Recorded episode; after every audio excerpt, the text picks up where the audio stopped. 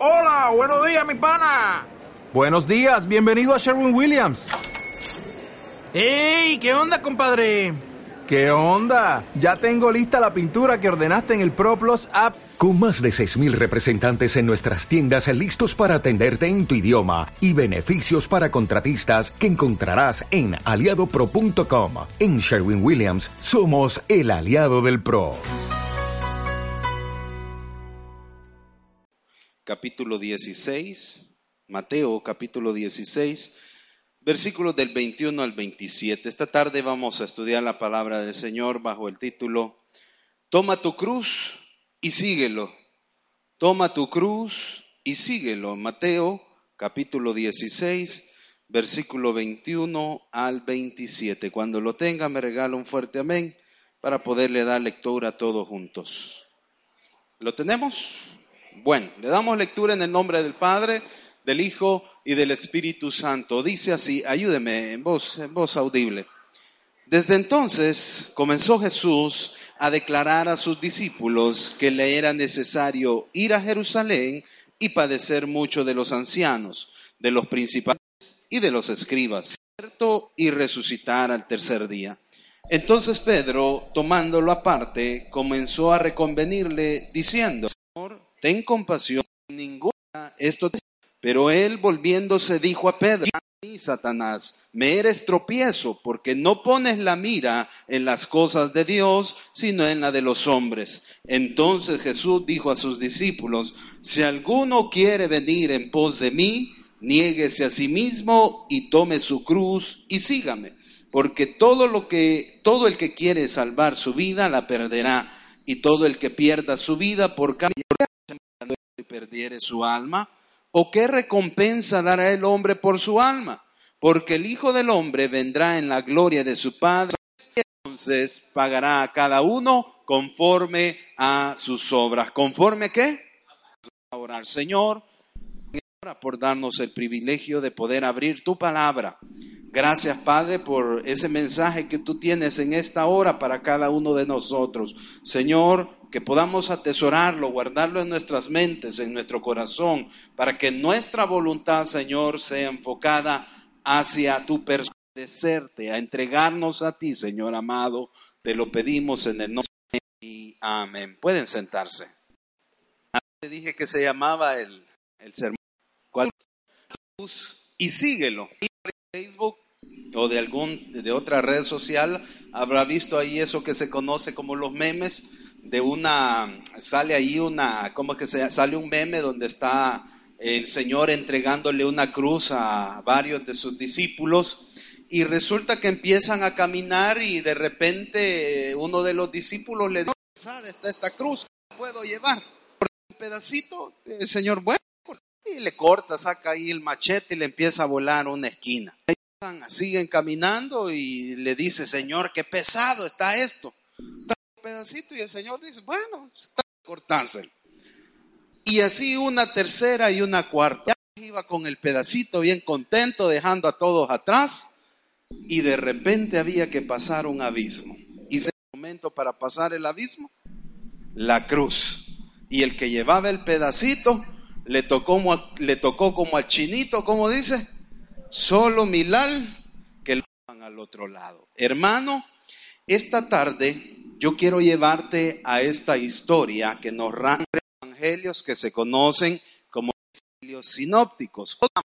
Y vemos que este nos refiere al evangelio de Marcos o de Lucas y yo estamos obligados a corroborar esa misma historia en los otros evangelios. ¿Para qué? Para poder ver lo que Dios nos quiere hablar. Y en ese sentido, eso esta tarde, aquí la referencia, la mía es 41 y Lucas 9:22. No le voy a pedir que lo... Pero hermano, han transcurrido ocho días desde que nosotros celebrando lo que llamamos la resurrección de Cristo. ¿Y en qué consistía esto? Bueno, que el Señor el primer día de la semana, que es el domingo, se levantó de la tumba. La palabra o nos ilustra lo que sucedió, cómo ahí las mujeres llegaron a buscar a Jesús para embalsamarlo, pero resulta estaba removida, ángeles dentro de la tumba y el cuerpo del Señor ausente. Esto es porque el Señor había resucitado. Ahora, Ya quedaron atrás los el ánimo religioso.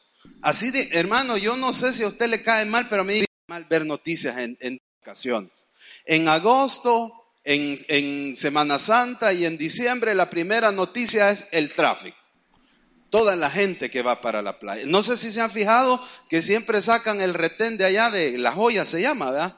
Allá camino al pueblo, siempre sacan ese que cuántos bolos han y las mismas noticias y que por allá en Occidente hacen una alfombra, que hacen una calle y la forran inmensamente y que allá en Sonsonate la celebración y que aquí en San Salvador también y el fervor religioso está a flor de piel. Nosotros hicimos la vigilia, pero resulta que pasaron ocho días y ya todo se olvidó. Ya pasó. Es otra historia.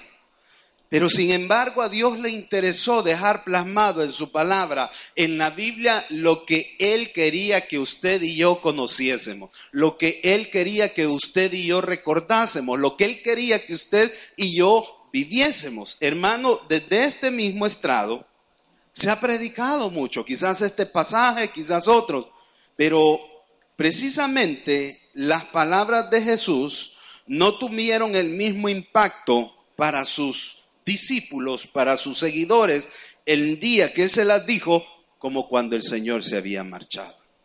Y quiero decirte algo, hermano. Tú no oíste la palabra de Jesús. Tú leíste la palabra de Jesús. Se te predicó la palabra de Jesús. Y el día que Jesús le da este mensaje a sus apóstoles, pues yo digo que, ah, sí va, está bien, qué chivo. Pero el impacto que generó después esa palabra que el Espíritu Santo le recordó a sus discípulos fue lo que transformó la vida de estos hombres, porque todo lo que él había dicho se estaba cumpliendo en sus vidas. Ahora, hermano, ¿qué impacto tiene en tu vida la palabra de Dios? Porque fue dicha miles de años, porque, bueno, dos mil años, porque fue dicha hace cientos de años, pero ¿cuál es el impacto de la palabra de Dios en tu vida? Ahora, la convicción por Cristo debe de ser mostrada hoy. Si tú has sido o yo he sido impactado por la palabra de Dios, debemos de demostrar esa convicción ahora, como decía Kelbe, y va de gritar que ahora y que no sé qué, que no sé cuánto. Pues hoy, ahora es que nosotros debemos realmente, hermanos, de demostrar la convicción que nosotros tenemos en las palabras que Jesús dijo hace cientos de años. Por lo menos hace 1779 años el Señor dijo esta palabra, quizás un poco menos, un poco más. Pero, ¿qué quiero yo decirte con eso, hermano? Y ya lo vamos a ver a través de todo este estudio. Mire lo que dice Mateo 16, 21. Desde entonces Jesús comenzó a declarar a sus discípulos que le era necesario ir a Jerusalén y padecer mucho de los ancianos, de los principales sacerdotes y de los escribas, y ser muerto y resucitar al tercer, al tercer día. No, si es que estas palabras cobraron vigencia hasta que los discípulos corrieron allá a la tumba y vieron que el cuerpo del Señor no estaba. Entonces, dice la palabra, se acordaron de lo que Dios les había dicho. Porque, hermano, yo te estoy poniendo un precedente, yo te estoy poniendo las bases. Va a llegar un momento donde tú vas a buscar a Jesús y realmente las palabras que están en esta Biblia van a cobrar vida para ti van a cobrar vida para mí. Quizás no todo lo que tú escuches en este momento te va a servir ahora, pero que te va a servir, te va a servir. Y ahí solo vas a ser tú y el Señor. Tú y lo que has estudiado de la palabra, tú y lo que has oído de la palabra. Ahora, Jesús comenzó a preparar a sus discípulos para su muerte. Jesús quiere prepararte a ti también, hermano. Ya Jesús, ya sabemos que está allá en el cielo, pero Jesús quiere prepararte para esos momentos difíciles. No, pues sí, sí, es que el Señor padeció a manos de todos los que menciona ahí. Lo celebramos, lo recordamos. Y ya pasó la Semana Santa. Pero ahora, hermano, o a partir del domingo pasado, una serie de situaciones pueden pasar en tu vida o pueden llegar a tu vida, pero si tú no estás convencido del mensaje de Jesús, ese mensaje no va a ser vivo en tu vida. Ahora, iba a padecer de los ancianos, de los principales sacerdotes y de los escribas. Ciertamente esto fue así. Nosotros no lo podemos negar ni lo ponemos en tela de juicio. Ahora, pero en Mateo 10:34, regrese ahí un par de páginas, al capítulo 10, versículo 34. El Señor por primera vez habla acerca de la cruz. Y el Señor dice esto en Mateo 10:34. No penséis que he venido para traer paz a la tierra. No he venido para traer paz sino espada. Porque he venido para poner en disensión al hombre contra su padre, a la hija contra su madre y a la nuera contra su suegra. Y los enemigos del hombre serán los de su casa. Ahora mire lo que dice el, 30, el 37. El que ama a padre más que a mí no es digno de mí. El que ama al hijo o a hija más que a mí no es digno de mí. Ahora el 38. Y el que no toma su cruz y sigue en pos de mí, no es digno de mí. El Señor afirma, hermanos, que los de la casa serán nuestros enemigos. Pero miren, allá en el versículo 16, 30 y algo que leímos, nos está diciendo que el Señor iba a padecer de los principales, de los sumos sacerdotes, de los sin que también nosotros vamos a tener padecimientos en nuestra propia casa, con nuestra propia familia. Y yo no sé, hermanos, si quizás las heridas suyas o los clavos que, que usted... Los peores son con la familia, hermano. Pero quiero decirte algo. Probablemente nosotros tuvimos la culpa. Tal vez no al 100%, pero sí en algún porcentaje. Lo que nos aquí es que toda buena obra hecha a la luz de la te va a traer problemas. Cuando el no he venido o no piensen que he venido a traer paz, no significa que Él nos está mandando a pelear con todo mundo. No, que cuando tú haces que Dios te ha encomendado tal cual Él lo ha dispuesto, hermano, los que están a tu alrededor y si es preciso, los primeros en, en, señalarte, los primeros en disgustarse contigo, los primeros en incomodarse, van a ser tus familiares, seres queridos. Dejemos a los principales, dejemos a los sacerdotes, dejemos a los escribas atrás, porque esos son los religiosos.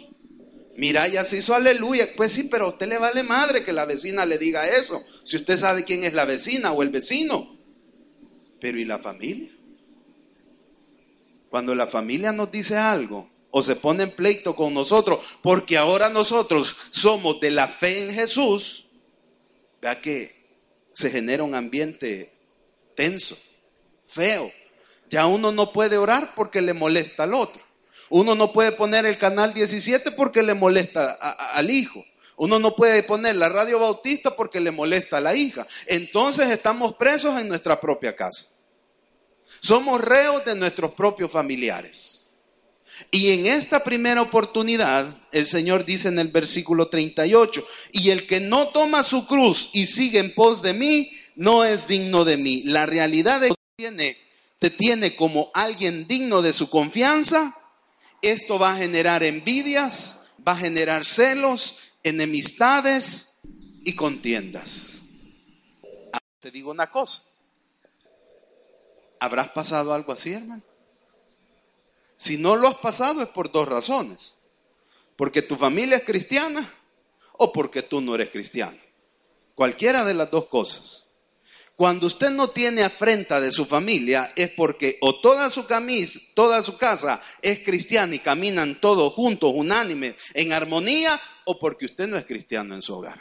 Así de simple. Como decía aquella película, ¿verdad? Que la vimos una vez hace como tres años, a medias tintas. Si es que somos cristianos en la iglesia.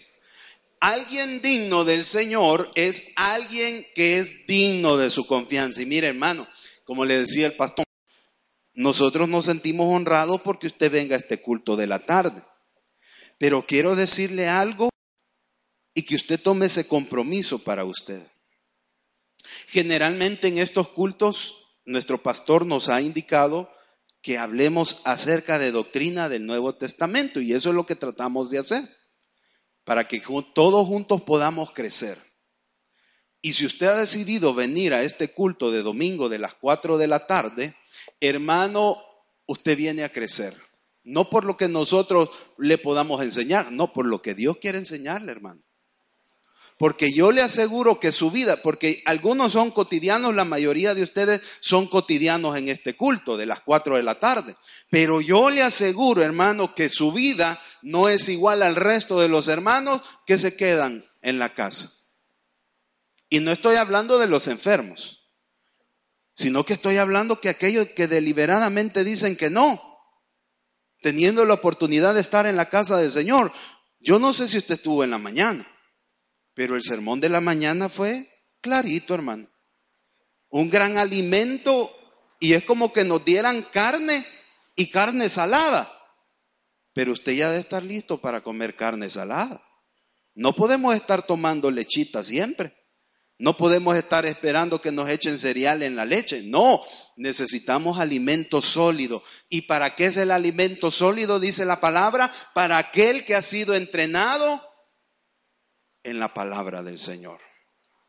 Para aquel que pretende crecer en el conocimiento de la voluntad de Dios. Entonces, hermano, fíjese que el contexto de Mateo capítulo 10 que estábamos leyendo son discursos específicos de Cristo para sus discípulos. Y, si usted es un, usted pretende ser, si usted cree que realmente es un discípulo de Dios, hermano, muchas veces usted creerá que la palabra del, Señor es dura y le digo, tiene toda la razón.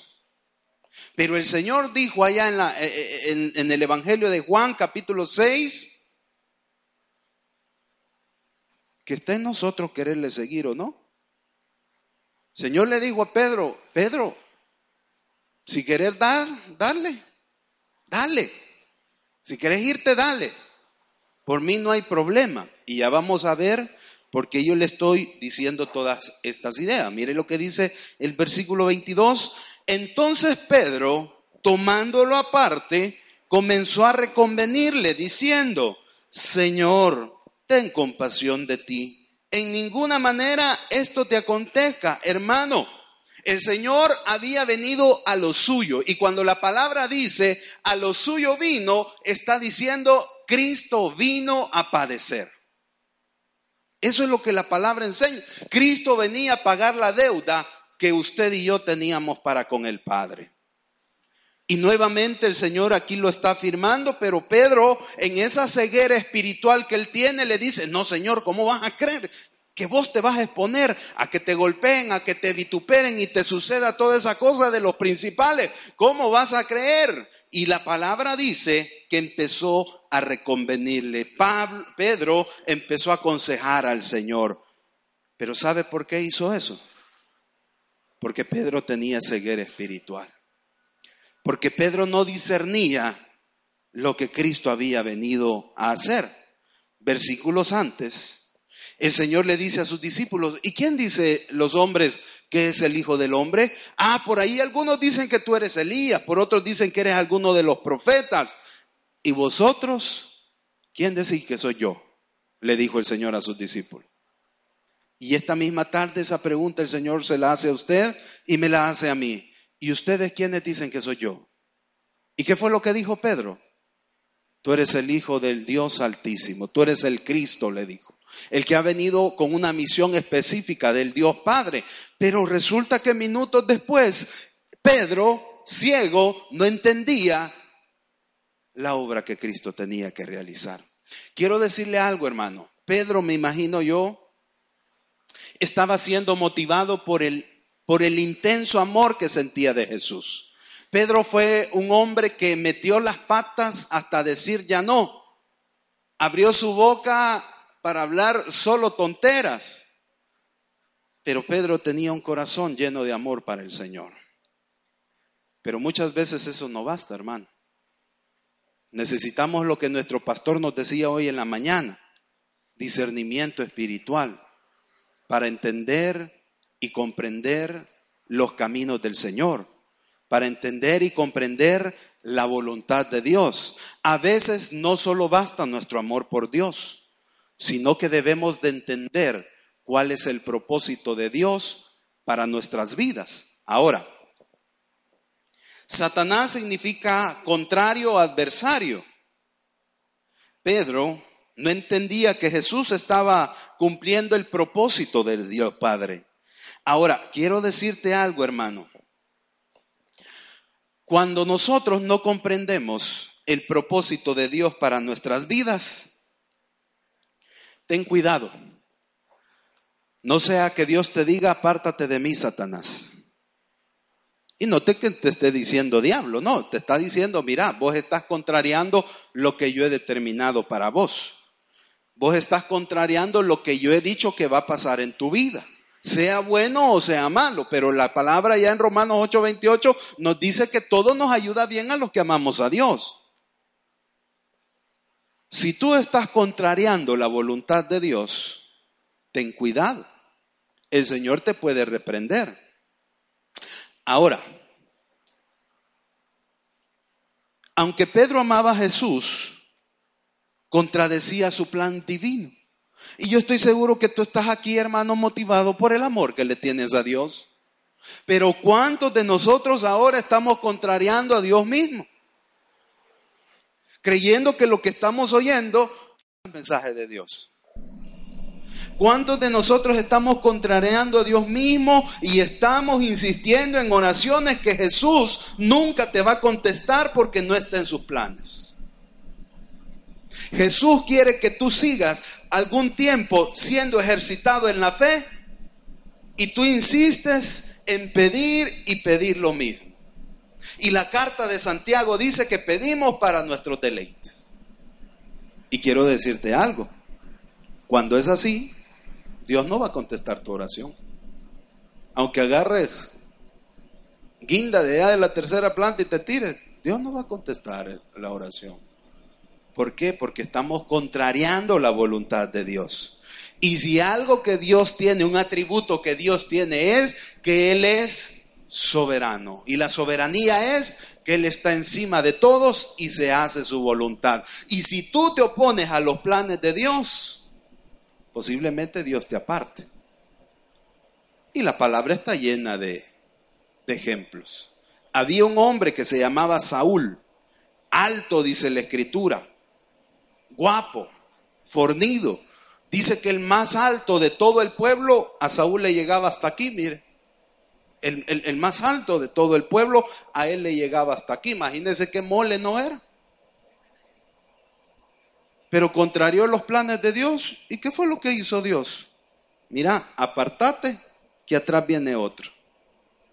Y puso al rey David en el reino de Israel. Ahora, Vamos a ver qué más dice la palabra.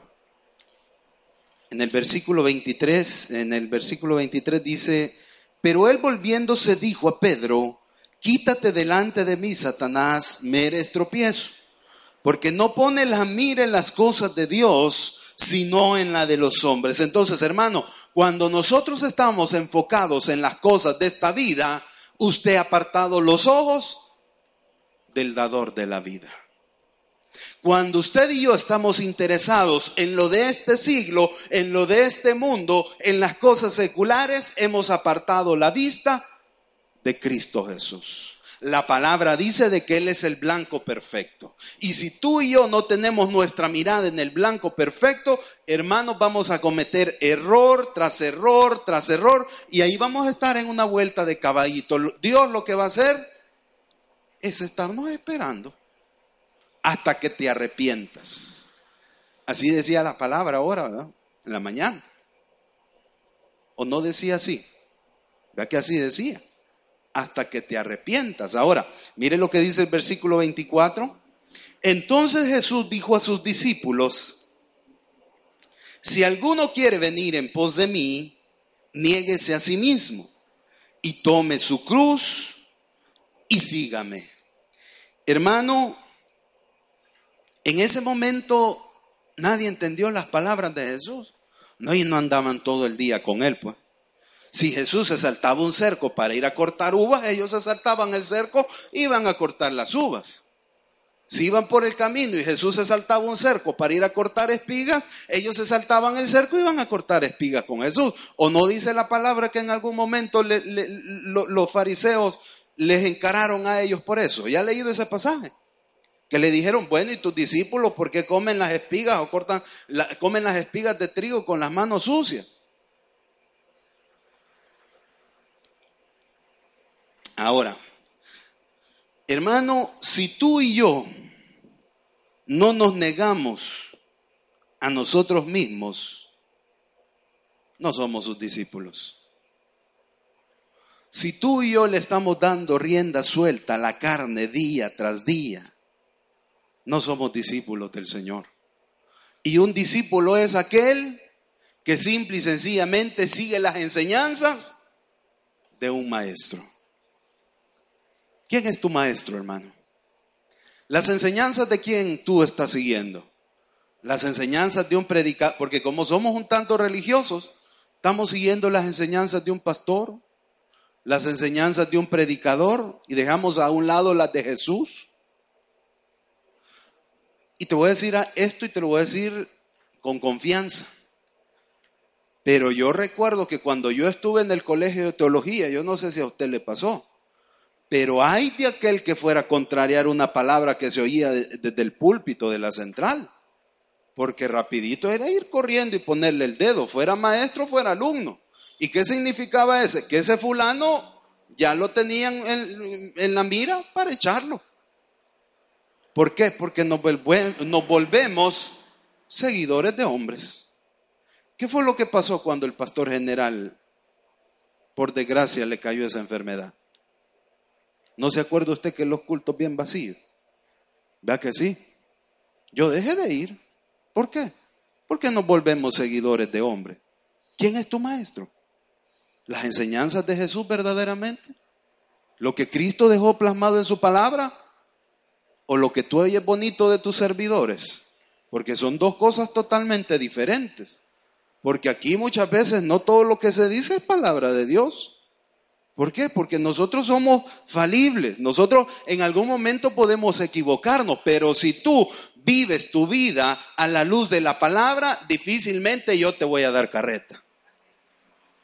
Difícilmente te vamos a engañar. Y no es que sea con el ánimo de quererte engañar, aunque hay algunos que sí. Dice la palabra que lobos rapaces se han metido en medio del rebaño del Señor. Ahora, tomar la cruz para sus discípulos significaba violencia, humillación y muerte. Hermano, yo estuve leyendo una información acerca de la cruz. Era tan despreciable morir en ese artefacto de muerte que los griegos, incluso muchas veces los romanos, decidieron apartarlo de su historia donde se mencionaba algún acto de muerte en la cruz, los escritores griegos mejor decidieron no escribirlo en sus escritos. ¿Por qué? Porque era algo tan vergonzoso, tan violento, una muerte que nadie... Y sin embargo Dios lo padeció por cada uno de nosotros. Pero el Señor le dijo, le dice en el versículo 24, niéguese a sí mismo y tome su cruz y sígame. Yo espero que nosotros no seamos como el meme ese que le digo, vea, que está en Facebook, que le empezamos a dar a la cruz, a cortarla. No, yo con esto, vea. No, yo aquí es fácil llevarla. ¿Y quién dijo que la cruz es, chiche cargarla, hermano? Por ahí la tradición dice que el Señor cayó, usted que fue buen católico, ¿cuántas veces cayó el Señor? 14, vea, o 7, no sé. 11, 12. Vaya, imagínense, 12 veces cayó el Señor en ese caminar desde allá de la fortaleza Antonia hasta el Gólgota. Si es que nadie ha dicho que va a ser fácil, hermano. Y el que te diga que es fácil te está dando garabato como el canal 15. Ya no vea ese tipo de predicadores. Mire lo que dice la palabra. Entonces Jesús dijo a sus discípulos, si alguno quiere venir en pos de mí, niéguese a sí mismo y tome su cruz y sígame. Entonces, para nosotros, símbolo de qué debe de ser la cruz, porque tú y yo no entendemos, hermano. No, si, pues, si no son dos, dos palos cruzados, pues allá está, mire.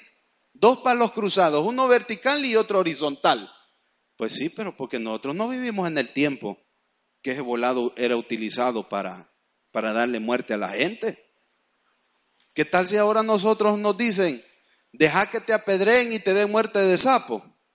¿Qué tal si el Señor hubiese nacido en estos tiempos? Deja que te apedreen y te den muerte de sapo. Así hubiese sido en nuestros días y si hubiese vivido en nuestro país.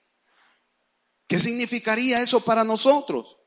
Humillación, una muerte trágica, dolorosa, terrible, humillación. Entonces, así fue la cruz para el Señor. Pero ahora, símbolo de qué es la cruz para nosotros. De entrega y compromiso total. Eso debe de significar la cruz para ti y para mí. Entrega total para Dios. Y algunos en nuestro tiempo van a entregar incluso hasta su vida por testificar que son cristianos. Gloria a Dios que tú no vives en un país de África. Gloria a Dios que tú no vives en un país del Medio Oriente, ni yo, porque allá los cristianos los están matando. Allá en Egipto, hace muchos años, hubo una revuelta y en medio de esa revuelta aprovecharon para darle Juan a los cristianos. Lo mismo que está haciendo el Estado Islámico. No se deje engañar. Hermano, ahí salen muchos defensores del, del y entre ellos su nuevo alcalde, él pertenece a esa corriente. Y yo no le voy a decir que el hombre nos va a empezar a matar. No, ya ellos ya están más secularizados, ya son más de, este lado del mundo. Pero ¿qué te quiero yo decir con eso? Guardan en su seno las enseñanzas del profeta Mahoma.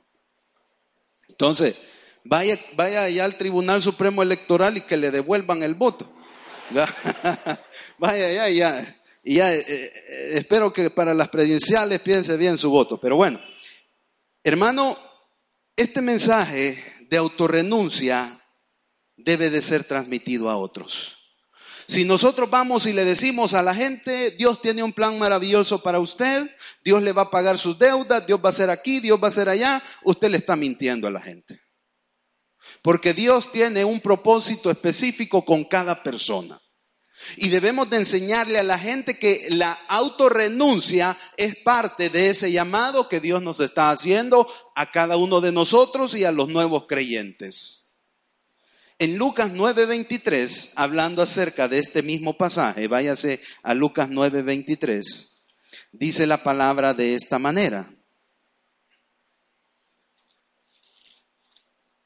Pero mientras, eh, no, 9:23, vamos a ver.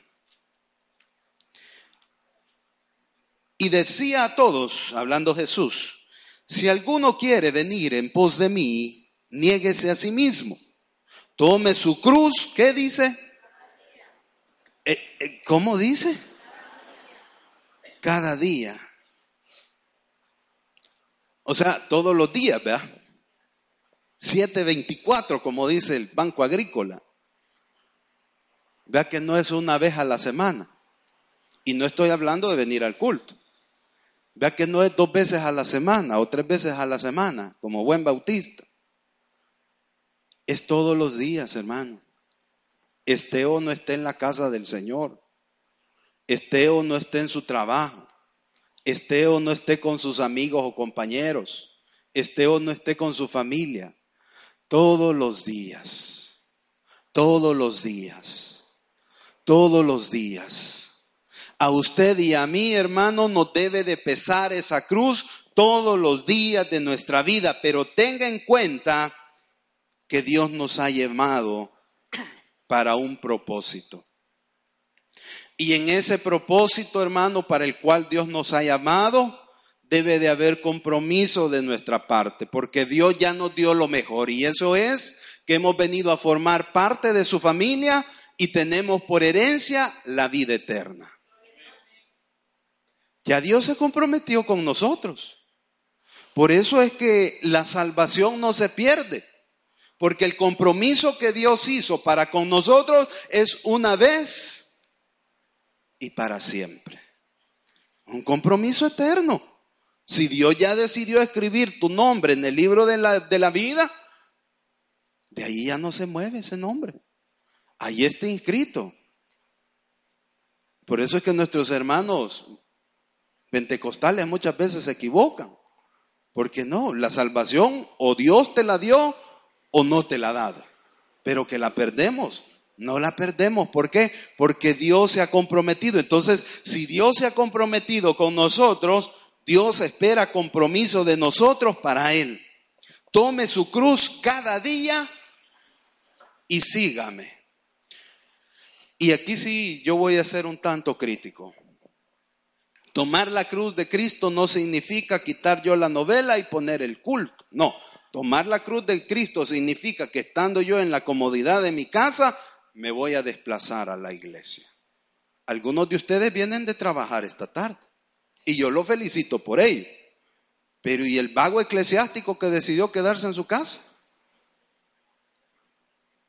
El que sabiendo que podía estar alabando a su Señor, mire, si nosotros nos, sentimos contentos porque vemos un número grande, pero al final, hermano, el verdadero motivo de nosotros de verle aquí es de saber de que usted es un cristiano en crecimiento, un cristiano en movimiento, un cristiano en desarrollo. Y mire, hermano, fíjese que realmente yo me sentí impactado con el sermón del pastor en la mañana. Y bueno, si es que a los primeros que nos tiró fue a nosotros, va. Pero por la palabra, porque la palabra sí lo enseña. Pero mire, yo digo, mis hermanos vinieron a la iglesia. El que no pudo estar por trabajo, por una situación, eso es diferente. Pero yo digo, mis hermanos vinieron a la iglesia, escucharon palabra de Dios. ¿Será que este alimento le será suficiente para el próximo domingo a las nueve de la mañana. Hermanos, hagamos un ejercicio. Cene hoy en la noche y volvamos a cenar hasta el domingo próximo. ¿Qué le parece? Hacemos ese reto. A ver si tal vez alguno de nosotros está aquí todavía, ¿verdad? Viene ahí con un, con un ¿cómo que se llama? Con un cilindro de oxígeno, con un volado de, suero y con una ambulancia. Aquí yo vengo a dar testimonio, hermano. Acepté el reto del pastor y es el único sobreviviente. Soy leyenda, le van a decir después. Ahora, ¿qué te quiero yo decir, hermano, con esto? ¿Será suficiente un alimento a la semana? ¿Y qué dice la palabra en Lucas? ¿Cómo dice? Cada día. Por eso yo, hermano, de veras, como hombre yo le digo, yo me siento honrado que usted esté aquí. Y yo espero que su nivel de vida espiritual sea diferente al Aragán que se quede en la casa. Porque mm, usted y yo estamos más próximos a que el Señor escuche nuestras oraciones. Cuando el Señor vea nuestro esfuerzo, y no es porque seamos buenos, sino porque Él va a decir, bueno, este todo, vea, tirando para el monte, más cabra que oveja. Pero ahí está, es constante, está yendo a sus cultos, que medio le entra por aquí, pero algo le está quedando. Por eso yo le dije, hermano, las palabras del Señor Jesús en el momento que se las da a sus discípulos, no, pues si no tenían importancia no tenían la fuerza que vendrían a tener después de la resurrección de Cristo, porque cuando a Cristo lo mataron, cuando a Jesús lo mataron, todo mundo esconderse, calabaza, calabaza, cada quien para su casa. Pero cuando vieron al Cristo resucitado, hermano, a esos hombres no los paró nadie. 120 reunidos allá en el aposento alto, dice, y empezaron a predicar, predicadores de fuego Lenguas se le repartieron, dice la palabra, y decían los romanos, decían los griegos, los elamitas del, Ponto, de, de Galacia. ¿Cómo es que estos hablan nuestra lengua? Si estos son indios de San Salvador, de allá de San Jacinto. Si estos nunca han ido ni siquiera a Guatemala, Esquipulas, a ver al Cristo Negro. ¿Y cómo es que están hablando en nuestra lengua? Eso es lo que decía esa gente, fíjese. Pero hermano, después de la resurrección de Cristo, hubo algo grande en esos hombres. Tomaron su cruz y siguieron a Jesús. Esto no significa que tú y yo no vayamos a caer, hermano. No, vamos a cometer errores. Pero que ya el pecado no sea nuestro estilo de vida, sino que sea una mancha en nuestra vida. Ya se me acabó el tiempo prácticamente, no desarrollé todo el tema, pero quiero que se vaya a Gálatas. Gálatas capítulo 5, versículo 19. Prácticamente, ya en la practicidad, en la vida cotidiana, ¿qué es negarse a sí mismo? ¿Qué es tomar la cruz y comenzar a seguir a Jesús? Miren Gálatas 5:19 dice, y manifiestas son las obras de la carne, que son adulterio, fornicación, inmundicia, lascivia, idolatría, hechicerías, enemistades, pleitos, celos, iras, contiendas, disensiones, herejías, envidias, homicidios, borracheras, orgías y cosas semejantes a estas, acerca de las cuales os amonesto, como ya lo he dicho antes, que los que practican tales cosas no heredarán el reino de Dios. ¿Y a quién le están dirigiendo la carta de los Gálatas, hermano? No eran creyentes. ¿Eran creyentes o no eran creyentes? ¿Eran cristianos o no eran cristianos? Vea que sí. Entonces, ¿qué es tomar la cruz y seguir a Cristo, hermano? Ya no satisfacer los deseos de la carne. Ya no, ya no someternos a nuestro deseo pecaminoso. Es morir a la carne, es morir al pecado. Hermano, Dios quiere que tú y yo tomemos esa cruz. Ya el Señor resucitó. Ahora es tiempo de dar testimonio de ese Cristo resucitado. Ahora es tiempo de dar testimonio de que ese Cristo está vivo y que vive en mi corazón. Vamos a orar. Señor, gracias por tu amor.